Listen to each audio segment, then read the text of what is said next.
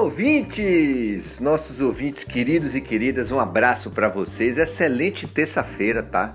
Sou Jeffrey Ataíde ao seu lado, onde quer que você esteja. Um beijo no seu coração. Muito bom estar aqui.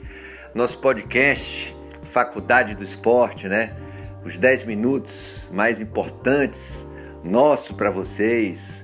10 minutos de informação do esporte amador, do esporte olímpico e do futebol profissional. Nossas equipes que estão atuando, competindo no Campeonato Baiano, na Copa do Nordeste, na Copa do Brasil. Hoje é terça-feira, estaremos destacando para vocês o, a Copa do Nordeste, tá? O Bahia entra em campo hoje, joga contra o perigoso CSA. Por que perigoso, Jeffrey? Porque tem feito boas competições, tem participado ativamente e efetivamente, principalmente na Copa do Nordeste e até na Copa do Brasil. E o CSA, ano passado, ano passado que eu digo até recente, é, esse ano ainda atuava pela Série B. Foi a temporada 2020-2021. Até a última rodada ele estava prestes a, a conseguir uma vaguinha para a Série A, mas não conseguiu. Só lembrando a vocês que o Campeonato Brasileiro 2021 inicia no mês de maio e da Série B teremos o a Chapecoense, o América Mineiro, o Cuiabá e o Juventude, certo? E o Vitória que está disputando a Série B mais uma vez esse ano. Mas vamos lá, vamos falar de, de Bahia, vamos falar de Copa do Nordeste. Copa do Nordeste hoje nós teremos aqui, ó, teremos Altos e Sampaio Correia, Esporte e Confiança, Fortaleza e Santa Cruz e às 21h30 CSA e Bahia. O Bahia lidera o seu grupo com 7, CRB tem 7, Ceará tem 6, 13 tem 5, seriam as quatro equipes classificadas à próxima fase. Amanhã, quarta-feira, teremos Vitória e CRB 19h30 no Barradão, Salgueiro e 13. Na quinta-feira, Botafogo da Paraíba e Ceará, ABC contra o 4 de julho, tá? No grupo B, ABC lidera com 8, Fortaleza 8, Altos 7 e Vitória 7 seriam os quatro classificados, né? Os quatro classificados. O CSA está em quinto com 6, mas vencendo o Bahia lidera sua chave. Passa a ser líder. Tá todo mundo encostado, né? Todo mundo encostado. O Bahia, né? Como é que tá o Bahia para esse jogo? Como é que está o Bahia para esse jogo? Vou trazer a provável escalação do time do Bahia. Vai a campo com Douglas, Nino Paraíba, Lucas Fonseca, Juninho e Juninho Capixaba. O Patrick, né, o Edson, que ganhou a titularidade, e o Rodriguinho, Rossi, Gabriel Novaes e Gilberto. Na verdade, o Edson ganhou a vaga aí do Danilinho. Eu acho que o, o dado quer dar uma. Acho não, o dado quer dar um, um, uma, mar, uma marcação mais forte no meio-campo, né? Mas perde qualidade de passe com o Daniel, né? Mas enfim, vamos aqui à palavra do jogador Edson. Cadê o Edson aqui? Numa coletiva, vamos ouvir o que ele falou aí rapidinho aqui. Fala, Edson. Cadê você, meu filho, garoto? Jogador do Bahia falando sobre. Vamos lá. Eu espero que seja uma temporada de, de conquista, né? Que eu possa ter uma sequência mais jogos, que eu possa me consolidar, né? Aqui no Bahia, né? possa ganhar títulos, Gente espera brigar lá pelas coisas lá em cima.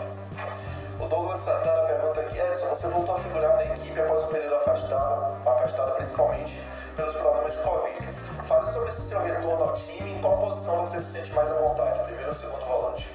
É, tive um pouco afastado aí né, em relação ao Covid, na reta final do brasileiro, na reta que eu queria mais mas tá jogando, podendo ajudar meus, meus companheiros, mas graças a Deus deu tudo certo. Sobre a posição que eu gosto de jogar melhor, é, o Dado me conhece bem, não é de agora, ele sempre me, me colocou de primeiro volante, mas sempre que precisou até no, no Brasil de aspirantes eu joguei como segundo volante. Então a posição que ele, que ele preferir que eu jogue, é, eu vou tá, tentar dar o meu melhor para poder ajudar os companheiros. Então tá aí, o jogador Edson, né? Ele que se destacou no sub-23 do Bahia ano passado com o próprio dado, mas entrou ano passado em algumas partidas do Campeonato Brasileiro, não foi bem e foi para reserva, tanto que ele perdeu a posição para o Ramon, que o Ramon também perdeu a posição É, e o Gregory manteve-se ali com o Ronaldo. Tanto o Gregory quanto o Ronaldo não estão mais no Bahia. O Ronaldo voltou para o Flamengo, o Gregory foi para os Estados Unidos, para os Estados Unidos. Inclusive, o mesmo clube que levou o, o Gregory está negociando a ida do Thiago, que também faz parte do time, fez parte do time de sub-23, o time de transição do ano passado, jogou esse ano pelo Bahia. É, no final do ano passado, e desse é uma confusão retada, viu?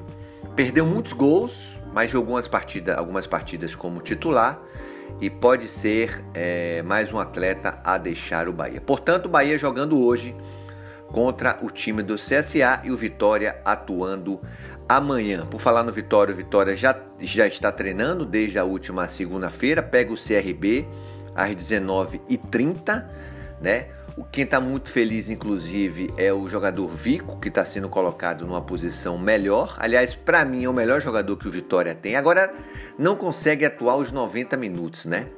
Não consegue atuar os 90 minutos e o presidente Paulo Carneiro continua buscando aí é, contratações para reforçar a equipe do Vitória, que tomou muito sufoco na partida contra o Sampaio Corrêa e arrancou um empatezinho. Quem está saindo do Vitória provavelmente é o jogador Rafael Carioca, lateral esquerdo, que deve estar indo para o Botafogo do Rio.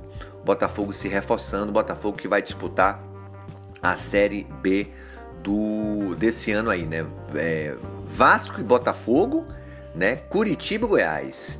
E juntando-se a Vitória, juntando-se a Cruzeiro, a Ponte Preta, CSA, CRB. Rapaz, vai ser uma Série B difícil pra caramba, né? Quem está também feliz com o seu bom momento é o atacante Samuel, que marcou o gol na partida contra o Sampaio Corrêa e marcou o gol também naquela partida contra o Bahia. É claro que, que vai precisar fazer muito, né? Para se tornar um ídolo do Vitória, como já passou aí, como o Vitória já teve vários atacantes. Falando agora de como a gente também é, tem um espaço aqui para o esporte, o esporte olímpico, a FIFA vai sortear no dia 21 de abril os grupos dos torneios de futebol das Olimpíadas de Tóquio, né? O evento é, do sorteio vai acontecer na sede da FIFA, que é em Zurique, na Suíça. O Brasil que tem aí seus dois representantes, tanto no masculino quanto no feminino. As vagas já estão garantidas, né?